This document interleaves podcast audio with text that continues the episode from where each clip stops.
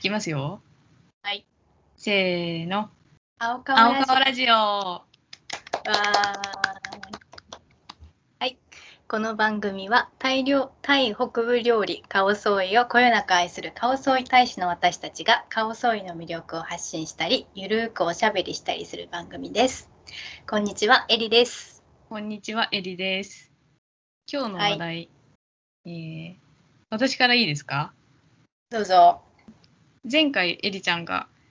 引っ越しの話で結構いろんなことを話してくれたので、私からなんですけど、間違えて相手の歯ブラシ使っちゃう問題っていうことが、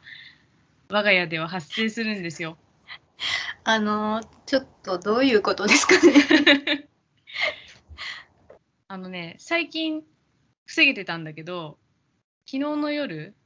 うんあ、 違う、さっきだったかもしれない。なんか、とにかく最近、その事件が久しぶりに勃発したのね。 で、その普通、歯ブラシ、まあ、う家に2人いて、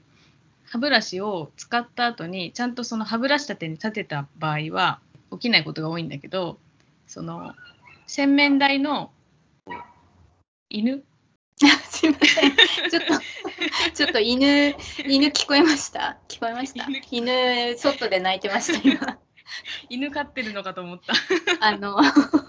犬、犬飼ってる人が多い地域に住んでまして、今あ。確かにね、確かに。ごめんごめんごめん。はい。犬にちょっと気をそられてしまったんですけど そう歯ブラシ立てにこう立ててある場合はあんまりこう起きない事件なんだけど使った後にこう片付けずに洗面台の横のところにさこう網網があってそこに置いとくとねは起い。きることがある、あのーはい。まず、そこに置いとくのは、どういう、あれなんですか乾かしてるのそうああ、のなるほどいねつ。もさこう歯磨いてこううん歯うん磨き粉とかをきれいに流した後に、こうタオルとかでさこう周りうんのうんうん水分を吸っ取って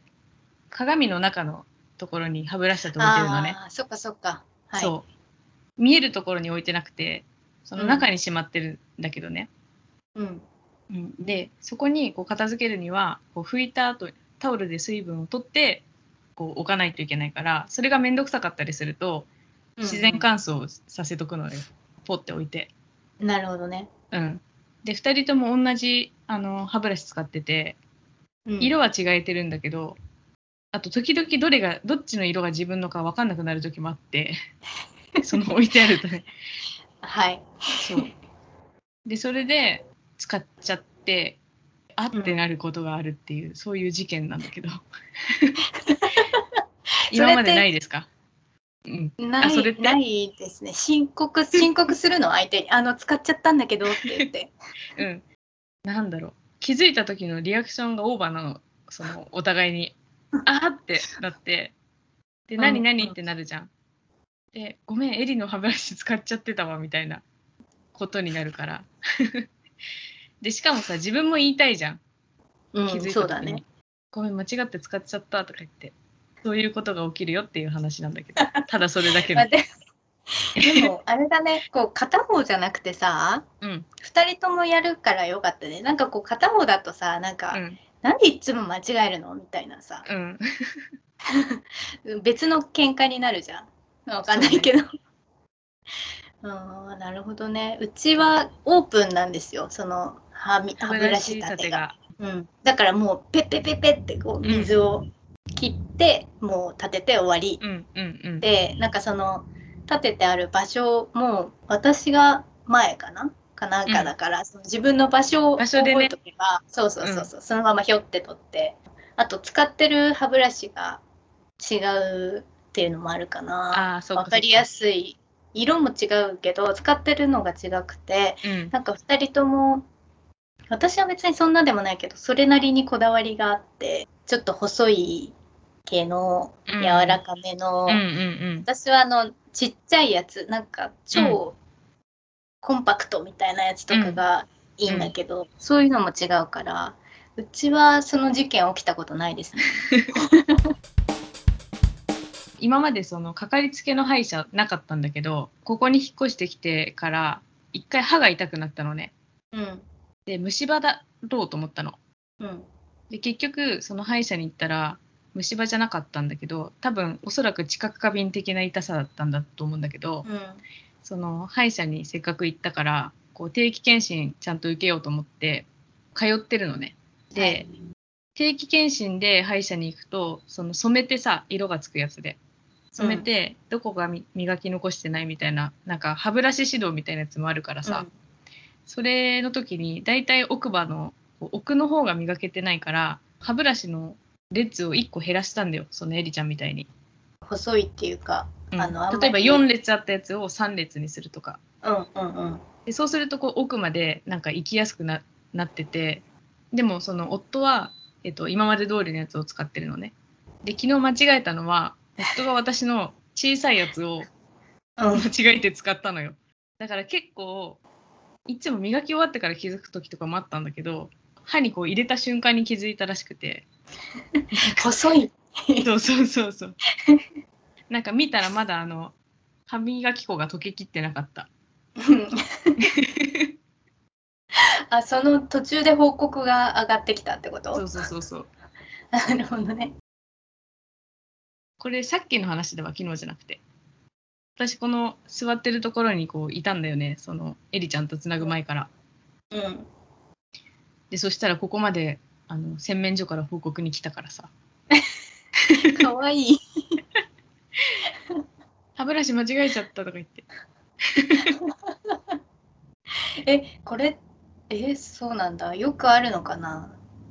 あんまりないと思うんだよねあかんなまりないと思うわ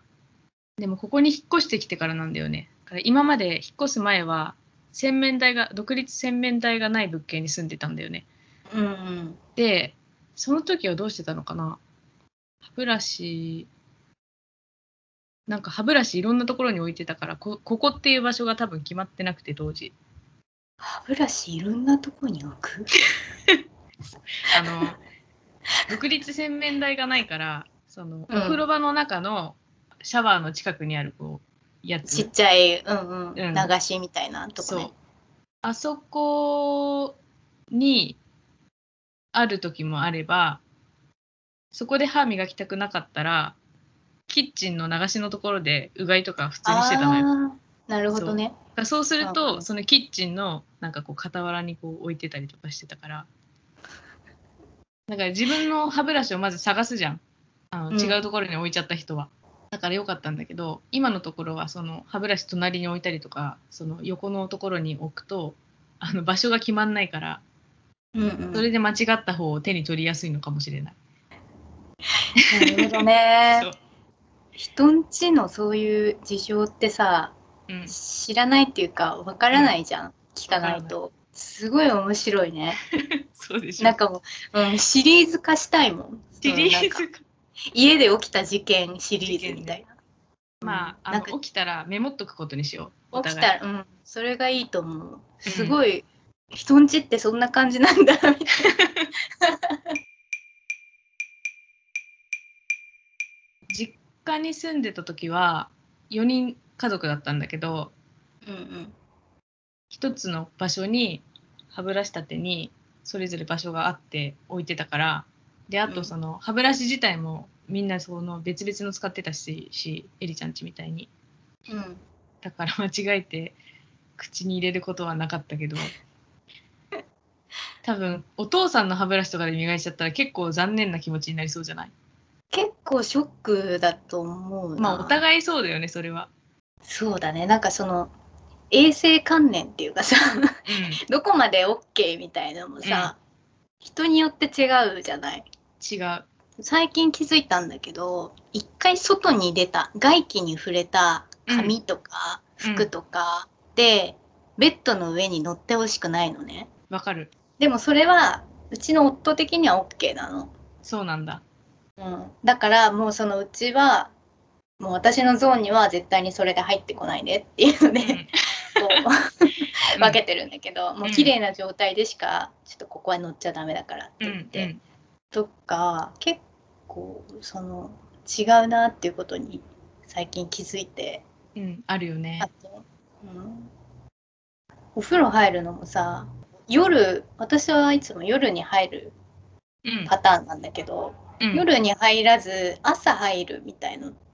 でそれもさっきの話につながるんだけど、汚い状態でベッドに入るわけじゃんなんかそれがちょっと私的には許せなくて、うんさっさとお風呂に入ってくれって思ってるんだうんけど、うんうん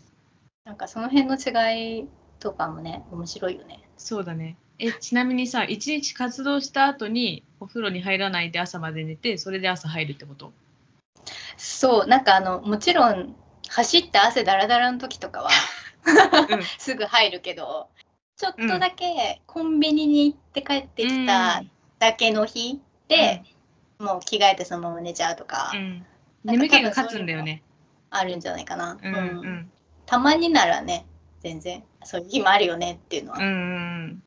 わかるんだけど、そうだねたまにやっちゃう時あるかもなんか今日はお風呂入んなくていいとか言って入ってよって言われるけど、うんいやーもうちょっと今日眠すぎるからダメだわとか言っておやすみとか言って そうさすがに外で外で活動した日は絶対入るけどこう一日休日とかでさ土曜日とかで一日家にいた日とか、うんうんうんんそまれあならね人間として汚れてはいるんだけどさこう汗とか皮脂とかで でもなんかそうだそう,、外のなんか汚れはないからそこは私の中でギリセーフで、うんうこうんもちろんお風呂入って綺麗になった方が絶対気持ちいいのは分かってるんだけどこう眠気が勝っちゃった時とかはねやってしまうことがあるねうん子供の時さ汚い体で布団に入っちゃいけませんって育てられたなんかね言われてはないんだけど必ず夜にお風呂入る家だったし熱とか出てない限り、もう絶対入ってたしうーんなんか言われたのかなあんまり記憶はないけど多う分そういう家だったんだと思う。なんか私はねあの言われたことあってその、どういう時に言われたんだろうな遊んでてベッドにこうバフとかやった時にうん、あのパジャマじゃないと布団に乗っかっちゃダメだよみたいなことを言われた気がする小さい時にあだからその汚いまま布団にこうベッドに入るっていうことが日常的になかったからさーうんだからそれは抵抗あるね確かにね、どうしてもベッドに寝たかったら、うん私の中での OK ラインはこううん布団が引いてあって、布団の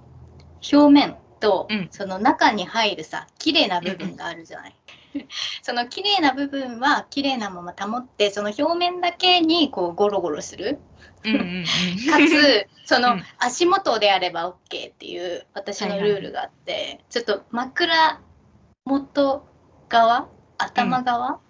の方はちょっと綺麗にその表面であっても綺麗にため保ちたいんだけど